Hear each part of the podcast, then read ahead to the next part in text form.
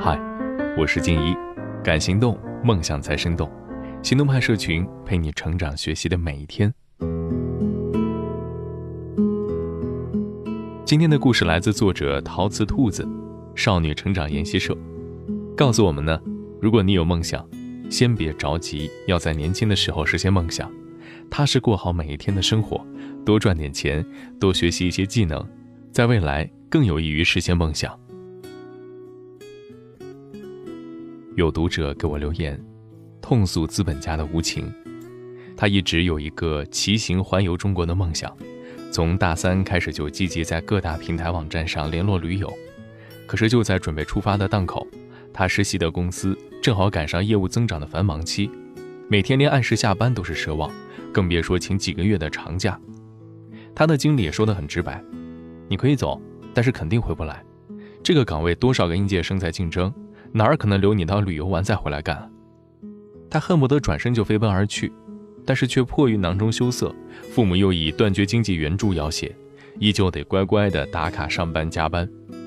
他跟我吐槽说：“这个社会真是太坏了，一点也不鼓励年轻人追求梦想、体验生活。”我呢，被他的神逻辑给逗乐了，这么回复他：“社会不帮你实现，你可以自己帮自己实现啊，比如说。”大学四年做一点兼职，挣些钱来充当旅费。比如说，好好的培养一些技能，让自己鹤立鸡群；或者练出一口巧舌如簧，忽悠老板，坚信非你不可，不都是曲线救国吗？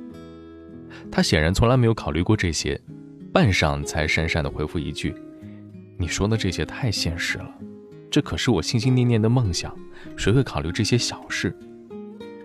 我懂他的言下之意。因为那是梦想，所以它必须是清高的、纯白，不沾染世俗红尘，最好配上风月下酒，成为一生不朽的追求。可是少年啊，你连资本都没有，又要怎么去实现自己的梦想呢？我们都不是被主角光环加持的幸运儿，吃喝住行、门票车费，都要靠真金白银去换啊。你能负担得起的才叫梦想，否则恐怕不过是人生的负累。巴尔扎克在《高老头》一文中，写到福托冷开到拉斯蒂涅，教导这个满怀梦想来到巴黎的外省青年认清自己的处境。照你现在这个派头，你知道你需要什么？赶快挣一笔家财，而且要快，不然的话，你尽管胡思乱想，一切都是水中捞月，白费。雄才大略是少有的，可社会上多的是酒囊饭袋。我也曾经有一个梦想，在临水的地方开一家书店，前门卖花，后门看书，一壶清明一只猫，无事小神仙。自以为有了盼头，便有了一份大不了老娘就去开书店的硬气。又年轻不懂事儿，每每看到别人加班到深夜只为精益求精的时候，心底里居然有一点鄙薄，以为为了五斗米而折腰写字楼是一种目光短浅的表现。当时带我的师傅老梁，知道这事儿会帮我冷笑一声：“就你现在这样子，还开书店，还无视小神仙啊？你知道每个月的租金多少钱吗？知道经管和社科类的图书有什么区别联系吗？知道冷门书要从哪儿淘来吗？知道开张之后要如何营销、如何宣传吗？你知道付不起房租、水电费什么感觉吗？”他说：“梦想很珍贵的。”需要心力、毅力、自制力，需要真金白银、大美钞。你什么都不懂，什么都没想过，你这才不叫梦想，不过是逃避现实的幻想症。我记不清当时是怎么回答的，时隔多年，却依然清楚记得他这句话：“你以为有梦想很了不起啊？才不是，真正了不起的是你最终可以实现这个梦。”Randy 教授在最后一课的演讲里。回忆了这样一个小故事：有一次上橄榄球课，老师却是空着手来的，没有带球。学生们问老师啊：“没有球怎么上课啊？”老师反问：“橄榄球场上一共有几个人呢？”每队十一人，一共二十二人。学生们回答。老师又问：“在比赛的任何一个时刻，有几个人可以触碰到球啊？”学生们说：“只有一个人。”老师说：“好的。”那我们今天就开始学习那其他二十一个人要干的事儿。这段小插曲影响了 Patch 一生。他的忠告是：你需要把最基本的事情搞定，否则后面的事情都不会发生。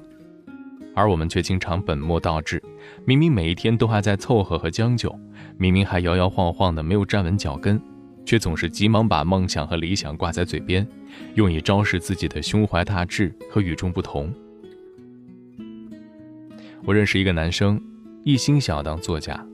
背着所有人辞掉了父母辗转托付帮他谋得的国企工作，立志在家全职写作，破釜沉舟背水一战。这本来是一个极其励志的故事开头，却终究以他在家里宅了半年多，没有写成任何一部像样的书稿，屡次碰壁，耗尽了所有的积蓄，不得不重新谋得一份比之前待遇更差的工作而告终。我拜托过几位图书出版社的朋友，看过他呕心沥血写成的长篇小说。帮忙寻找合适的出版社，得到的结论几乎是千篇一律的统一。语言这么粗糙，情节这么单薄，人设这么虚假，想出版下辈子的事儿吧。